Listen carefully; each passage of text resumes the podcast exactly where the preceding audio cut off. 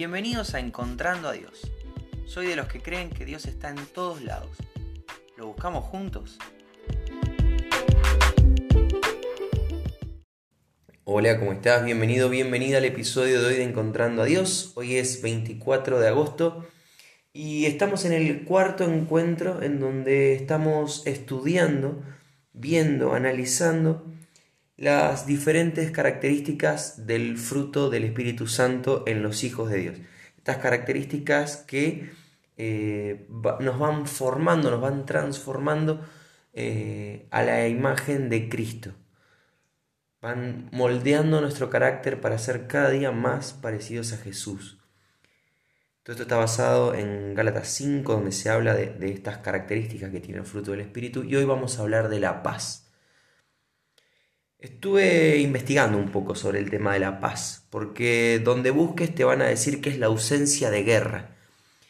Y aunque es cierto, eh, no me gustaría basar este estudio sobre el Espíritu Santo parado desde la negativa, la ausencia de, sino lo que abunda. Entonces estuve investigando una definición un poco más bíblica y la paz es en realidad un bienestar total. Es la tranquilidad, la armonía, una buena relación con las personas que nos rodean, con el mundo. ¿Bien? Eso es, es la paz del Señor. Te quiero compartir lo que dice Juan 14, 27. Es Jesús el que está hablando y dice, la paz les dejo, mi paz les doy. Yo no se la doy a ustedes como la da el mundo no se angustien ni se acobarden. La paz de Jesús no es una paz cualquiera, no es una paz negativa, como la que hablábamos recién, no, es esto de la ausencia de guerras. Eso dura poco. Eh, lo que el Señor nos ofrece a través del Espíritu Santo es esta cualidad de, a pesar de tener enemigos como los tenía Jesús, a pesar de tener personas que lo querían matar, que lo difamaban, que lo maltrataban, él estaba en paz con todos. Él estaba en tranquilidad, en perfecta armonía, primero con el Señor y por ende con el resto. A pesar de que le estaban escupiendo, él nunca se vengó, él nunca hizo uso de sus poderes de Dios para eliminar a sus enemigos. No, no. Él gozaba de una paz que no, no tiene sentido para nada. Y esa es la paz que nos ofrece.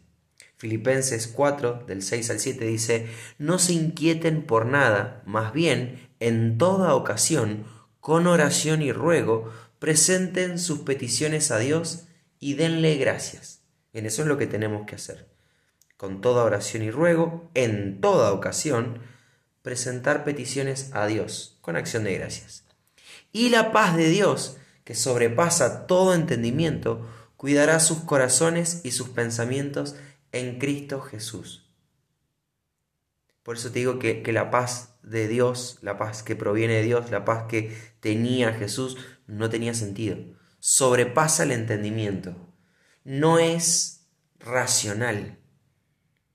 Una paz racional sería, por ejemplo, la de, ok, no tengo enemigos, me llevo bien con todo el mundo, estoy en paz.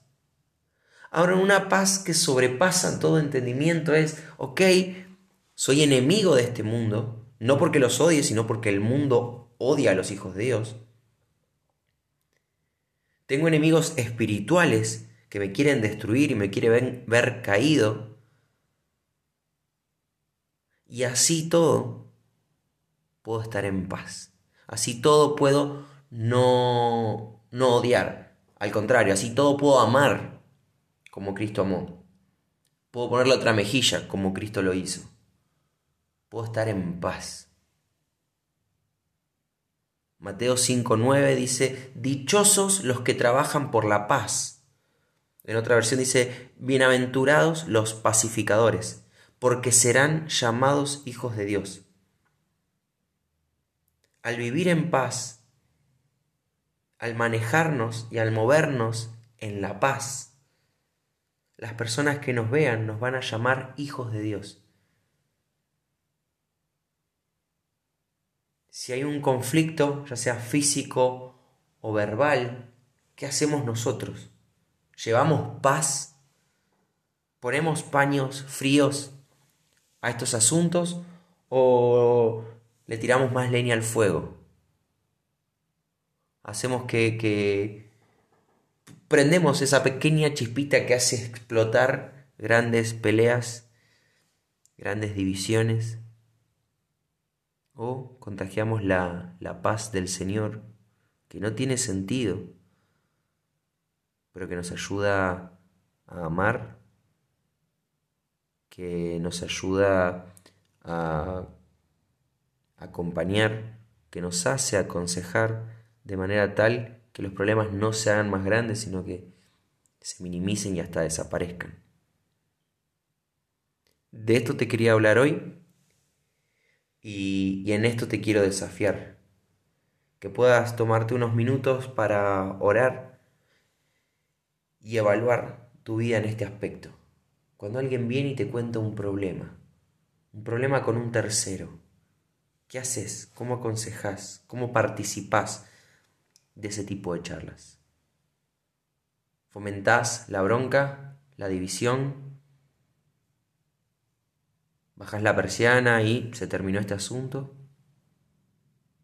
¿O pones paz? La paz de Dios.